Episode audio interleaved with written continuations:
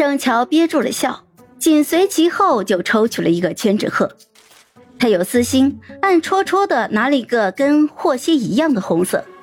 打开之后，上面写着：“和看直播的网友进行两个小时的互动，任务奖励是两百元，任务时长一天，一天之内任务失败扣除生活费两百，并在节目里保持素颜一天。”眼看着后面这两个人的任务越来越简单，大家都坚信钟深已经把霉运给吸光了。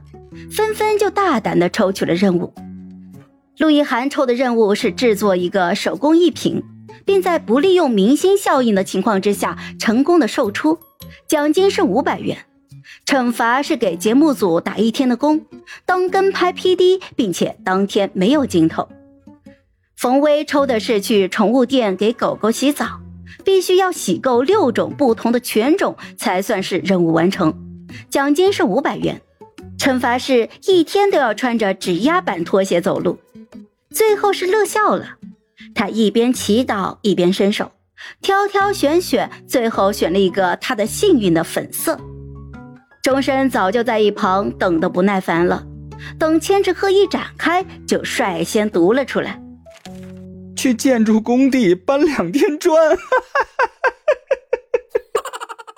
他读到一半就开始爆笑了。乐笑都要气哭了，他怎么这么倒霉啊？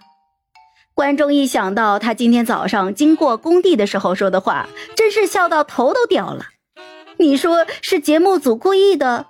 里面有那么多任务，偏偏就他抽中了。乐笑拉住了钟声，哎，要不你跟我换，我帮你去邀请影帝。周深这一下丝毫不嫌弃自己的任务了，护着千纸鹤跟护宝贝似的。不了不了，邀请影帝多简单啊！谁还没点朋友？你自己去搬砖吧。乐笑出身好，从小就娇养，别说是搬砖了，家务都没有做过。一想到这是直播，他根本没办法赖掉，真的是眼泪都要出来了。手心粉色的千纸鹤忽然就被抽走，转而放进了一只红色的。盛乔说：“我跟你换。”乐笑泪眼朦胧的望着他，没有反应过来。盛乔转头就问导演组：“任务是可以交换的吧？”导演点点头：“那行。”盛乔若无其事的就抬手拍了拍乐笑的头：“哎，多大点事儿？行了，快去准备一下晚上煮火锅的东西，客人应该快到了。”哎，乔乔，你要不还是？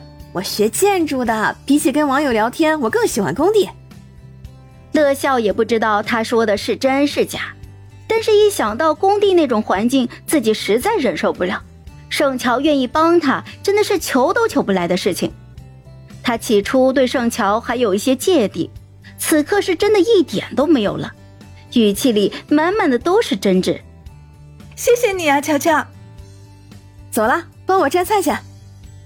钟山在后面恨铁不成钢的跺了跺脚。